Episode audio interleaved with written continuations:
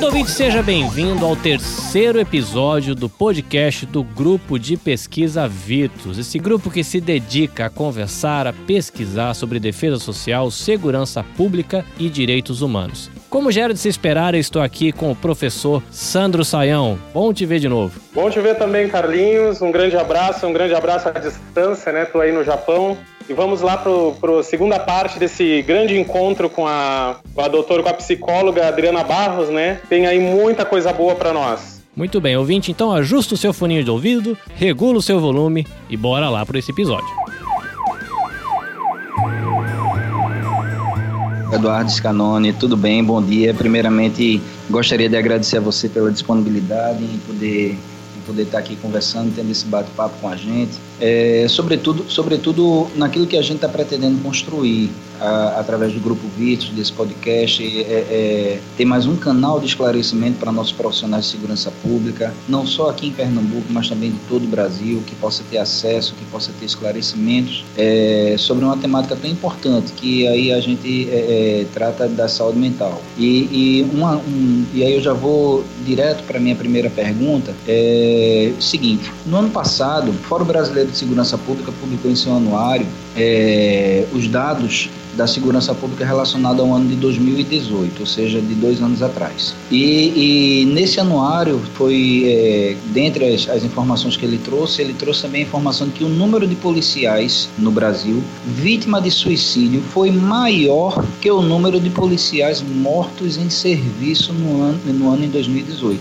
E aí é onde a gente vem, né? É, é, lógico, você já, já tratou de algum, de algum, de diversos aspectos de cuidados que precisam ter, mas aí eu queria assim de uma forma forma bem mais específica, se você pudesse nos orientar quais cuidados não só esse profissional ele deve tomar consigo mesmo, mas também é, é, porque eu acho que o cuidado ele, ele às vezes a pessoa ela ela tá ela tá na, na naquele na, naquele problema e talvez ela não consegue se ver no problema, mas às vezes aquele outro que está com ele trabalhando trabalhando com ele do lado de uma forma rotineira vê como você já, já tratou uma mudança de comportamento e dentro dessa mudança de de comportamento, é, é, que cuidados não só ele, mas também o outro pode ter com esse profissional, porventura ele possa, possa, possa apresentar um quadro depressivo, uma síndrome do pânico ou, ou qualquer outra, outro tipo de, de, de problema assim, relacionados à saúde mental. Muito boa a tua colocação, Eduardo. A gente não, a gente também está falando muito sobre esse tema nesse, nesse período de corona, né, que é um dos das nossas preocupações por conta do confinamento das pessoas. Suicídio é algo que muitas vezes é o que a gente ainda não, a gente ainda não consegue compreender por que, que tanta gente tem feito isso. A gente sabe que o, o, o a idade, o grupo de risco, ele diminuiu é, a partir dos 15 anos de idade, idosos também, e esse grupo de risco é até 30 e poucos anos. E é interessante a gente ver o seguinte: é, a pessoa, o que está ligado a suicídio são as doenças emocionais, são as doenças mentais. Esquizofrenia no número um pouco menor, mas a depressão ela está muito ligada ao suicídio, sim. E muitas vezes o que é interessante é que essa pessoa ela não dá, ela não dá índices de que ela não está bem. Às vezes a pessoa está aparentemente ótima, está tudo bem e é uma grande surpresa para os que ficam. Ainda em relação ao suicídio, um, um, algo que a gente conversa muito entre a gente é o Setembro Amarelo, né, que é o mês onde a gente fala, o mês de prevenção com, com relação ao suicídio. E um dos questionamentos é que é um mês que a gente escuta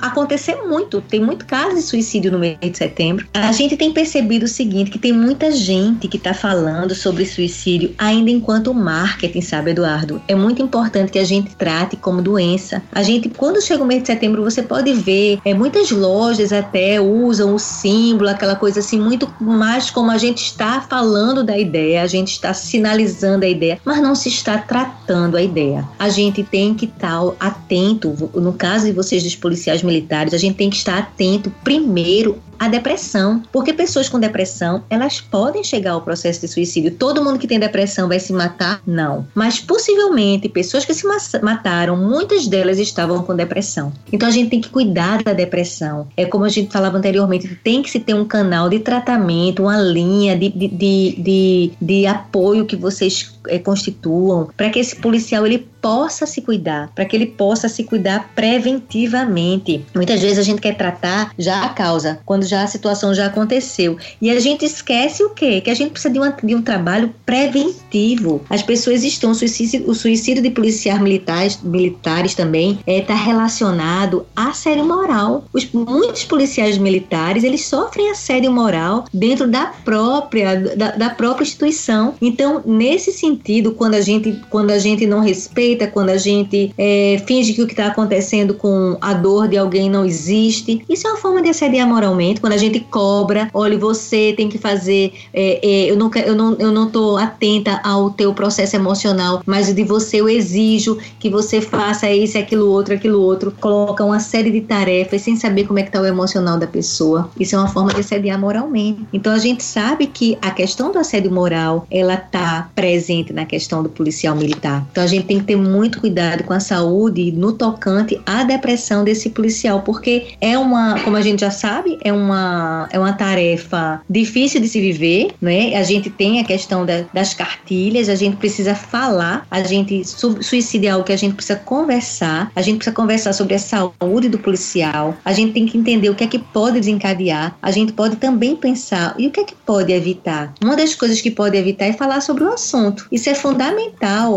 Uma das formas de prevenção é falar sobre o assunto, mas falar com propriedade, não é? O problema é grave, ele merece de atenção. É um fenômeno que a gente tem visto cada vez mais ele na sua complexidade. E ocorre com indivíduos de qualquer classe, cor, gênero, não tem isso. Então, no mundo, o suicídio acomete muita gente, não só o suicídio, mas a quantidade de pessoas que pensam sobre o suicídio. Tem os que pensam e tem os que é, têm a ideia, né? Tem um que tem a ideia que faz todo o trâmite, ele não executa, mas ele teve aquela ideia construída na sua cabeça que a gente também tem que ter cuidado. Eu tenho percebido pessoas que elas estavam realmente em tratamento psicológico, em tratamento psiquiátrico e elas tiveram a ideação, mas graças a Deus, por conta dos seus trabalhos pessoais, isso conseguiu ser ser retirado da sua da sua da sua cabeça. Quanto mais uma pessoa tiver em apoio, independente, eu não preciso estar com ansiedade nem com depressão para estar em apoio não. A psicoterapia ela é bem-vinda para qualquer pessoa que queira trabalhar com a prevenção, com autoconhecimento, com fortalecimento egóico. Então isso é importante. Os diagnósticos que a gente sabe mais frequentes em relação ao suicídio, como a gente falou, é a depressão. Alguns pacientes com transtorno bipolar também tendem, a, podem estar ligados ao suicídio. Pessoas com transtorno de personalidade. A esquizofrenia também, num percentual menor, mas a esquizofrenia também está. É, a gente já falou que mudou, né? O, o, a, o grupo de risco hoje ele ele está dentro do, das pessoas com a partir de 15 anos de idade, que vai até em torno de 30, 32 anos. Pessoas que estão desempregadas, pessoas mais velhas, pessoas que se isolam. A gente tem que ter muito cuidado com o isolamento social. Tudo começa pelo processo de isolamento. A gente tem que ficar atento aos aspectos psicológicos desse policial. Houve alguma perda recente, seja perda é, de um ente querido, perda de uma pessoa da família que perdeu um emprego, perda de um projeto, perda, perda de alguma coisa. E essa pessoa ela tem resiliência, ela, ela tem capacidade de se reinventar, porque muitas vezes essa rigidez desse reinventar-se gera a, a falta de flexibilidade. E a gente tem comentado muito também que a flexibilidade é saúde mental. Então, quanto mais flexível, mais saúde mental. Então, a gente tem que estar atento a três perguntinhas: a desesperança, ao desespero e ao desamparo do policial. É uma pessoa que é desesperançosa? É uma pessoa que tende a se desesperar facilmente? Como é que a pessoa se sente amparada?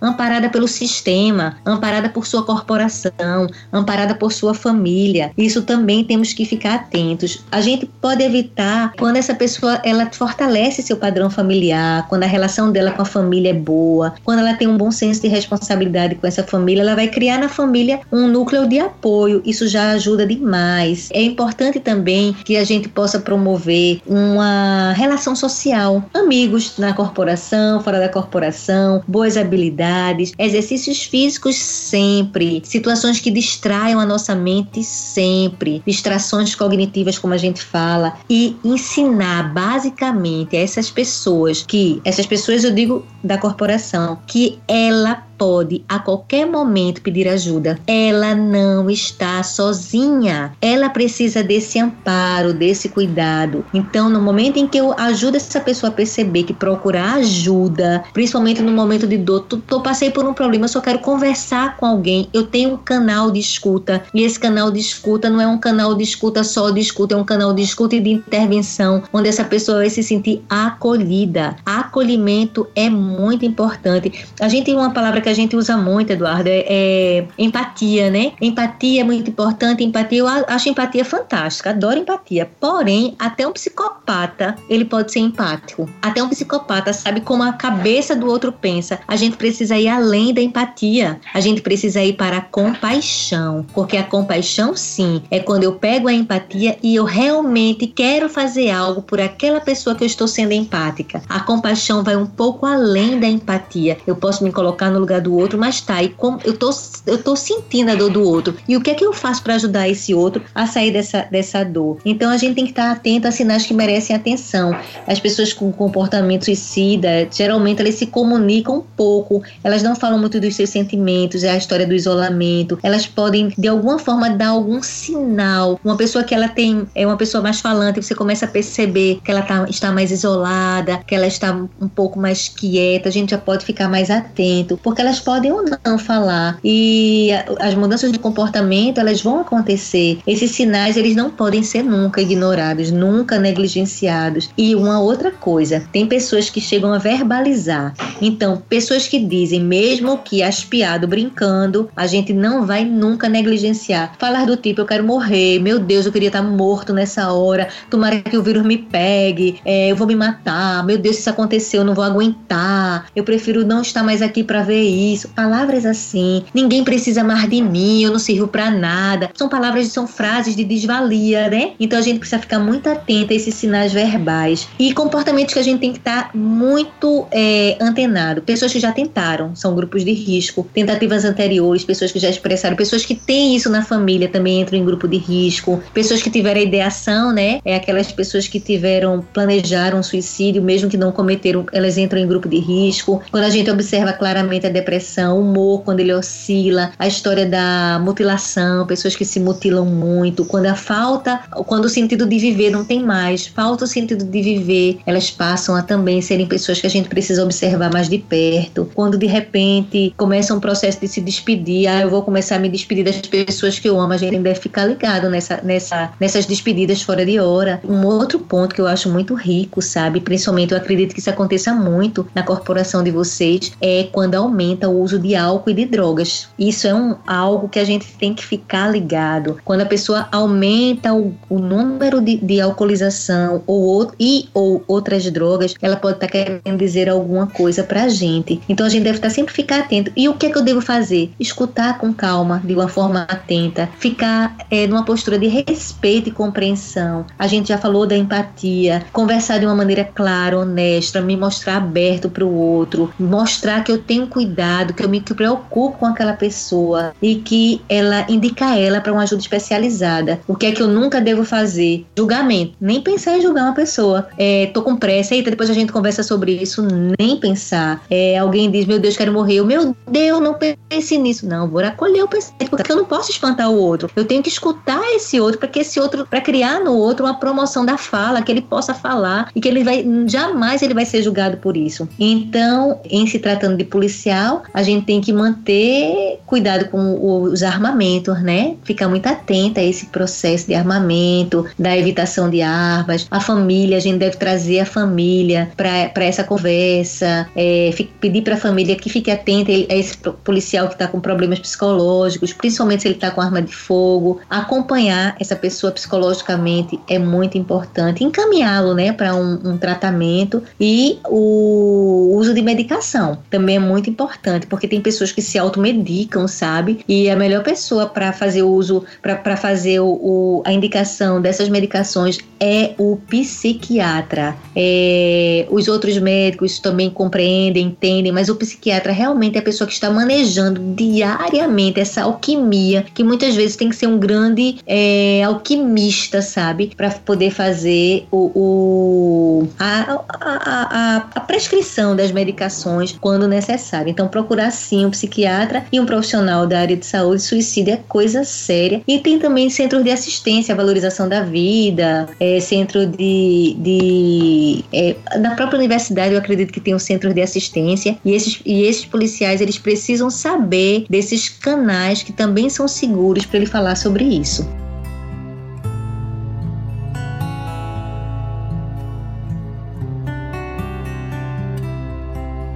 É, ok, doutora, muito obrigado pela sua resposta. É, dessa resposta, eu acho que a gente tem várias outras perguntas que a gente poderia talvez até passar a manhã toda aqui conversando, mas enfim, mas aí a gente precisa é, puxar essa, essa temática para a realidade que hoje nós estamos vivendo, que é a realidade do coronavírus, uma realidade de isolamento social, uma, uma realidade em que, em que esse, esse profissional ele não está necessariamente podendo fazer esse isolamento social. Então, assim, assim, é, a atividade policial, como o Fred já falou, é, ele é uma atividade estressante, sobretudo porque ele lida com, com o cotidiano da violência social. Então, isso daí talvez seja alguns dos, dos dos princípios ou, ou, dos motivadores de algumas, de algumas questões de problemas de saúde mental, mas é, é, a atualidade nós temos uma, um excesso de informação que gera uma desinformação ou um pânico social.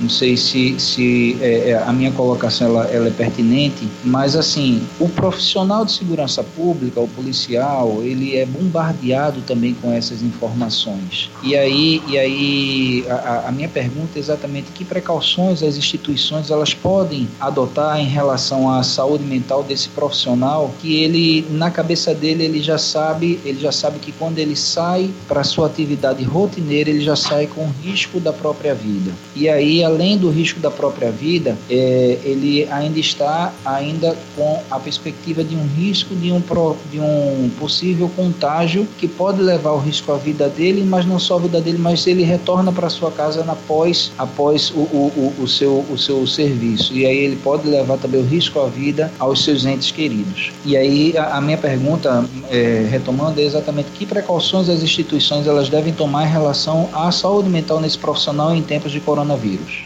Eu não sei como as é, corporações estão falando, fazendo em relação ao rodízio, né? Algumas empresas estão colocando menos pessoas para as ruas então, se tiver chance de fazer esses rodízios, eu, eu oriento que sejam feitos. Um outro ponto que eu acredito que deva o profissional estar muito atento é em relação ao quantitativo de informação. Estamos sendo bombardeados 24 horas de informa por informações e muitas delas são fake news. Então a gente tem que estar atento a fazer uma. É, eu tenho orientado as pessoas a escolherem um, um momento do dia para acompanhar um noticiário, é, verificar se esse noticiário realmente ele tem uma, uma fonte fidedigna, é, não se bombardear, não bombardear o seu cérebro com todo esse esse esse número número de, de informativos e buscar a veracidade dessas informações. O cuidado com a higiene sempre, né? Aquela história do, do se tiver um, um, um ambiente perto, como eles estão na rua, é álcool gel mesmo, se não quando estão dentro de casa, ao entrar, tirar o sapato, tirar a roupa, ir direto para o banho. Essas medidas preventivas precisam acontecer de, de limpeza, de cuidado, mas basicamente eu, eu sugiro que a corporação, se puder minimizar o número número de pessoas em relação a um determinado rodízio, eu vejo que essa é uma das formas mais importantes, porque a gente precisa sim ficar em casa. E é muito difícil. Como o mundo não pode parar, a maioria vai ter que estar em casa. E é importante que esse que está na rua, ele consiga pelo menos ter uma, uma saúde emocional equilibrada. É, é importante manter a, a, calma, manter a paciência, tentar entender que essa situação é, é assustadora, mas ela vai passar. Então, já que ela vai passar, a gente tem que tentar tentar manter o nível de estresse o mais baixo. Por quê? Porque se esse nível de estresse aumenta, o nosso cortisol aumenta. No momento que existe esse aumento de cortisol, que é o hormônio do estresse, as minhas defesas elas baixam. Então eu estou muito mais vulnerável para estar na rua. Então, quando tiver, quando possível, uma alimentação saudável, é, alimentação saudável, é aquele, aquele movimento de, de, de, de cuidar da saúde já no geral, mas eu tenho que ficar muito atento a esse estresse. E é difícil manejar manejar com estresse, porque a gente não diz assim, ah, eu não quero ficar estressado, aperta um ponto e o estresse vai embora. Não, a gente fica estressado, mas a gente, uma das coisas que vai ajudar na minimização do estresse é a gente não se bombardear mais, é a gente não se vulnerabilizar mais do que a própria situação já está nos deixando vulnerabilizados. Tem, tem momentos que a gente fica focado no problema 24 horas, isso não vai resolver o problema. A gente precisa ocupar a mente com algo de alguma forma que relaxa, que relaxe, que distraia, é, que traga bem-estar, é o que a gente chama de distração mental. Às vezes um joguinho, às vezes parar um pouquinho para não olhar para o problema é também saudável. Porque os pensamentos negativos e pessimistas, Eduardo, eles, eles vão surgir. Então a gente precisa não alimentar. Porque quanto mais a gente alimenta, mais vulnerabilidade emocional. Por conta de uma coisa chamada tríade cognitiva. O que é isso? A tríade, a tríade cognitiva é quando eu penso, eu gero uma emoção. E quando eu gero uma emoção a partir do meu pensamento, eu me comporto. Então, se eu penso, todo mundo.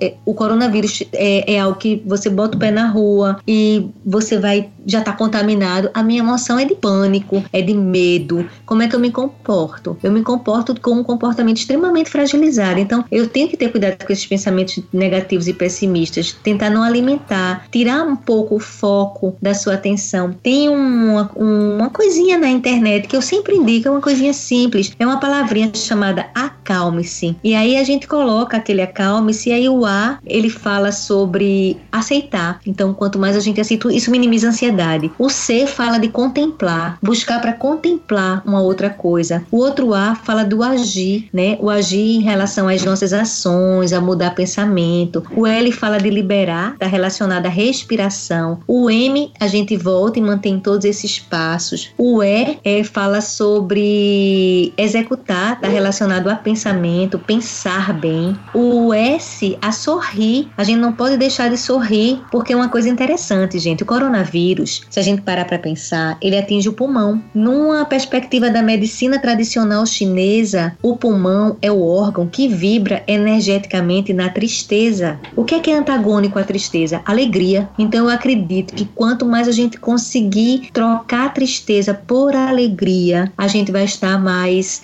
vai estar se fortalecendo emocionalmente, porque a gente sabe que o pensamento, a psicossomática diz, é, foi a medicina psicossomática, né, quem, quem, quem trouxe essa reflexão de que a mente e o corpo, um exerce influência sobre o outro e os dois exercem e sofrem influência do ambiente. Então, quanto mais eu tiver uma mente saudável, uma mente com mais equilíbrio, lutando, né? Porque é uma luta, não é simplesmente eu quero e fico, mas é, é fazer metacognição, conversar com o pensamento. Então, isso tudo vai me ajudar a minimizar os pensamentos pessimistas, né? A gente não alimentar ele, a gente precisa tirar o foco dele. O medo vai alimentar esses pensamentos. Então, a gente gente precisa é enfraquecer. E como é que a gente enfraquece? Se munindo de mais esperança. Quanto mais esperança, menos ansiedade. Quanto menos ansiedade, menos crise de pânico, menos depressão. É, muitas pessoas estão, sei lá, em, é, quando estão em casa, né, é, fazendo exercícios em casa. Então a orientação também é quando esse policial estiver em casa, ele, ele também se exercita, ele também tente fazer o relaxamento.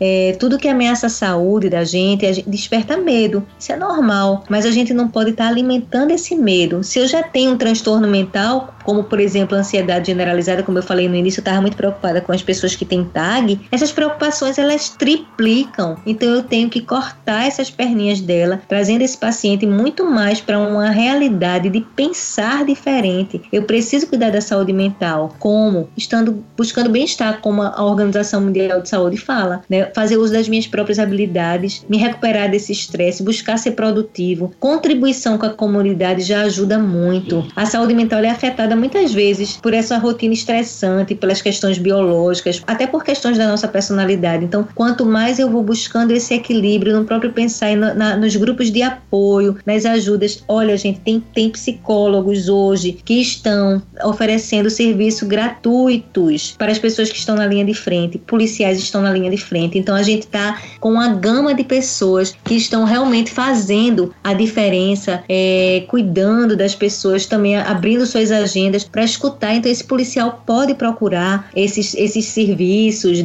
que as universidades devem estar. A gente precisa muito, nesse momento, cuidar da mente. É a maior dica que eu dou, principalmente para quem tem que estar tá na rua. Ele não pode estar na rua mais fragilizado, porque essa pandemia ela está ela tá fragilizando. A gente, a gente sente medo, a gente tem medo de morrer, a gente tem medo que possa acontecer com a gente. Então, tudo que possa minimizar a ameaça a essa saúde, e o medo é uma ameaça à saúde, é importante que eu cuide. E principalmente um ponto, Eduardo, se as pessoas já têm um transtorno mental como depressão, outros tipos de ansiedade, fobias, é que devem cuidar mais ainda. Não abrir mão dos seus tratamentos. Muitos profissionais, muitos não, quase todos os profissionais agora estão atendendo online, né? E aí muita gente não está habituada online e diz, eita, eu acho que eu vou deixar para quando voltar. Um grande erro, porque agora é hora de intensificar os seus tratamentos. Se sentir que não está conseguindo lidar com a situação atual, entre em contato com seu médico. A gente pode fazer esses processos online, é um recurso que veio a favor da humanidade, da população, em benefício da saúde mental. Então a gente precisa manter sentimentos positivos, criar uma rotina agradável, criar uma rotina. É, o próprio policial militar que ele está fora, mas a família dele está dentro. Então essa família, ele volta para uma família que está confinada. Então ele precisa que essa família esteja com uma rotina.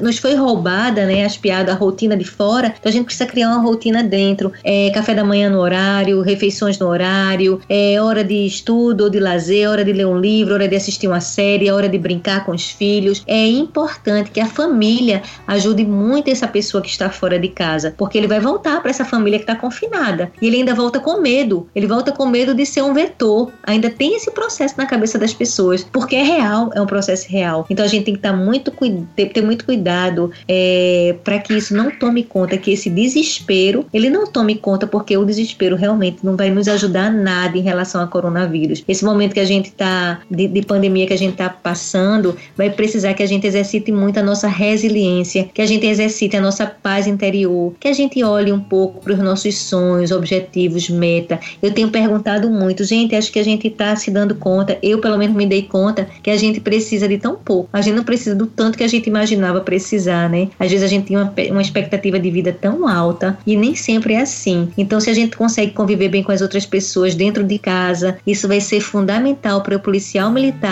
estar lá dando a vida por nós. Então, a gente precisa cuidar dessa pessoa. A gente pode até ajudar, fazer conferência com as famílias, ou até instruí-los para levar para casa essas ideias, essa ideia de que a família vai ser um, um grande pilar de sustentação nesse momento. A gente vai superar essa fase. É um desafio que a gente vai vencer. A gente vai sair muito mais fortalecido. Esses desafios, eles que eles continuem nos, nos fortalecendo o tempo todo e que a gente cuide da saúde mental não só hoje, sabe, gente, mas que a gente tenha esse que isso venha, tenha vindo despertar o quanto a nossa saúde mental nos coloca em paz e em equilíbrio em qualquer situação da vida.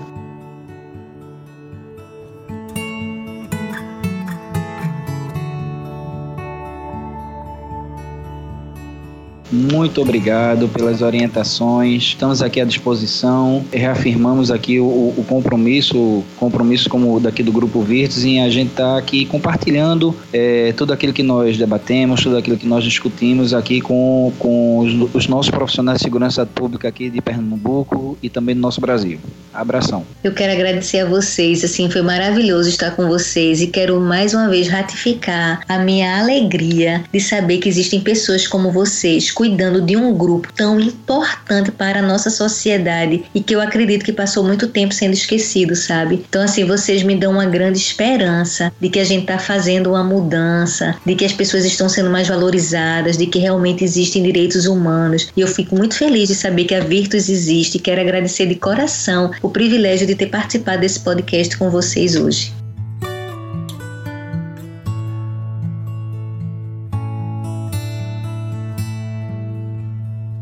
Eu acho que você vai ser uma, uma convidada recorrente aqui do, do podcast do Virt, porque na tua fala, assim como os caras não estavam falando, é, enquanto você fala, vem um turbilhão de coisas que a gente vivencia, que a gente tem dúvida, que a gente é, gostaria de ajudar o pessoal que está na ponta, né? Então você falou sobre tanta coisa aí que dava para a gente conversar realmente, assim, dá para fazer mais uns quatro programas. E tem dentro do que você falou, tem muita coisa que a gente pode conversar e pode se alongar com relação a isso. Mas achei que foi maravilhoso, foi muito bom o que você falou. Em nome do Virtus, né, então, é, como participante, como integrante do Virtus, eu queria mais uma vez agradecer a você. Foi muito bom e acho que o ouvinte que está na ponta vai, vai poder extrair muita coisa positiva dessa, desse programa de hoje. Eu só fico feliz, né? Porque isso é um presente que vocês me dão. Convite aceito. Quando precisarem, é maravilhoso. Quero, quero parabenizar isso que você falou, Eduardo. Que bom. A gente tem que estar atento mesmo, porque a pessoa adoece e quem está perto é o. A gente tem que orientar, porque quem está perto é quem vai identificar. É muito, muitas vezes a identificação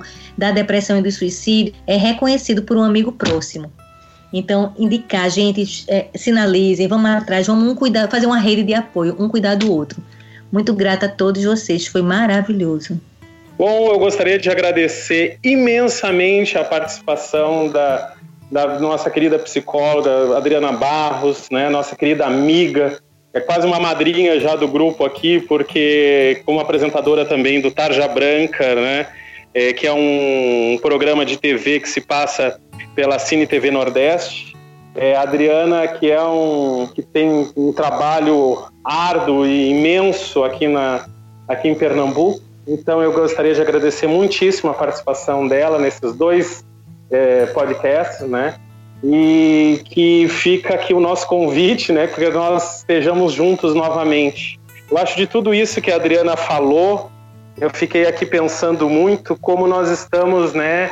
é, diante de um momento de também de reflexão, que a gente use essa aqueles que podem, né, esse momento de recolhimento, os nossos policiais, os nossos amigos policiais civis e militares estão aí, né, nas ruas, eles têm que continuar trabalhando, talvez não consigam ter o isolamento que está sendo demandado pelos cientistas, pelos médicos, né, para que a gente possa se, se proteger, né, inclusive já que com esse vírus nós não temos vacina, nossa melhor vacina agora para ele é o isolamento, é nos mantermos reclusos, né? E eu queria que as pessoas pudessem usar esse momento, não para ficar em agonia, não para ficar em, em desespero, não para ficar em ansiedade, não para ficar se punindo ainda mais, né? Mas que use esse momento também para fazer a arte de pensar, né? A arte do cultivo da sabedoria, de poder o momento de crise, a crise vem de crinos, que é o um momento de discernimento, de seleção, que a gente possa selecionar aquilo que realmente importa. Eu acho que depois de tudo que a Adriana falou, de tudo que se debateu aqui, do que o nosso querido Fred, que o nosso querido Eduardo Scanoni, né, que tem um trabalho maravilhoso, o Fred na Polícia Civil e Eduardo na Polícia Militar. Então, tudo isso que a gente vem trabalhando me ficou muito na cabeça a necessidade da gente selecionar é, aquilo que realmente importa na nossa vida. Né? Nós estamos no momento em que a morte se avizinha, que o risco de morte, o risco de morte se avizinha de uma doença invisível, né? Um vírus invisível nos leva todos a ficar distantes uns dos outros, que é uma coisa singular, né? Nós estamos hoje afastados para talvez aprendermos a importância de estarmos juntos nós vínhamos num tempo, né? Eu talvez eu acho que depois eu, eu, eu rogo para que depois desse momento de dor nós possamos reaprender as nossas escolhas, reconfigurar as nossas escolhas, para que a gente possa aprender o valor que é estarmos juntos e o valor do que importa. Nós somos é, seres que exigimos cuidado, né? Então acho que a Adriana chamou a atenção vários várias vezes isso, né? Precisamos cuidar uns dos outros e cuidar do nosso bem mais precioso que é a vida. Então veja, nós estamos num momento onde aparecem a precariedade dos hospitais, né? No sentido de que eles precisam ser cuidados, porque é neles que cuidamos da nossa saúde, né? A gente olha agora para umas opiniões tão rasteiras e tão confusas de muitos, né? E aí a gente se alerta para o fato de como precisamos eh, cuidar da nossa educação porque os pensamentos tortos, a falta de informação, as informações confusas, as pessoas que não sabem lidar com, a, com o próprio conhecimento, colocam não só assim em risco, mas como a vida dos outros em risco, né? Então precisamos cuidar daquilo que nos cuida, daquilo que nos ela. Então veja, num país do futebol, né? O futebol é tão importante, né, para a alegria, mas veja, nesse momento os estádios riquíssimos estão fechados, né? Porque eles não nos cuidam nesse momento. Eles são importantes, mas não são eles essenciais, talvez, e não tivéssemos que dar tanto valor assim para as arenas, pro, pro... Eu, eu fico achando que a gente gasta muito nisso, né? Que a gente deveria gastar em outros sentidos. Então, eu deixo aqui um abraço enorme, um beijo no coração, como eu gosto de dizer, né, em Adriana,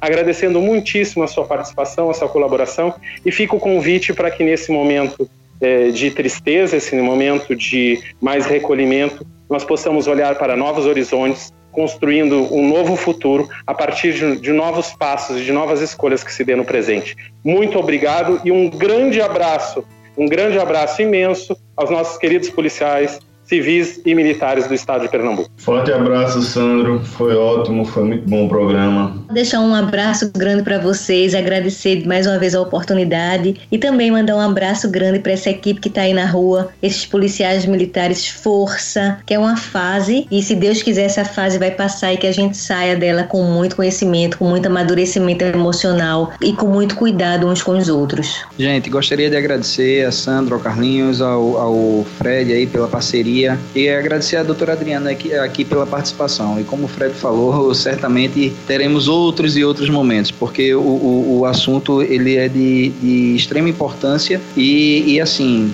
e muito atual para a realidade dos nossos profissionais. Enfim, agradeço a todos, desejo a todos aí um bom dia e sigamos em frente. Eu sei que no Brasil estão entrando em outono, aqui no Japão nós estamos chegando no verão. Provavelmente quando esse episódio chegar até você, a situação talvez esteja um pouco mais delicada do que estava quando nós estávamos gravando, mas hoje pela manhã, quando eu saí para dar uma volta no bairro, tinha uma florzinha de sakura, que é a famosa cerejeira aqui do Japão. E uma coisa legal dessa florzinha, de que quando brotam as primeiras florzinhas, é sempre um lembrete de que depois de um inverno muito rigoroso, ainda existe primavera e ainda existe verão. Então, se por acaso você, meu querido profissional de segurança pública, você, querido profissional de saúde, estiver enfrentando uma situação muito mais difícil do que a gente está enfrentando agora, no momento da gravação, eu quero deixar minha palavra de consolo e de esperança para você da florzinha do sakura. Lembre que depois de todo inverno rigoroso, ainda existe primavera, ainda existe verão. Juntos nós somos mais fortes fortes, se apegue aos seus queridos, à pessoa que está do seu lado. Lembra que nós somos humanos, frágeis, mas que a gente pode se apoiar, se gostar, se amar, se unir e olhar para um futuro melhor. Você pode ainda visitar ufpe.br/virtus para saber mais atividades que o Grupo Virtus tem feito. Você pode procurar Grupo de Pesquisa Virtus no seu agregador de podcast preferido ou procurar Grupo de Pesquisa Virtus no Facebook ou no Instagram. Foi bom ter você por aqui nos vemos no próximo episódio. Sayonara.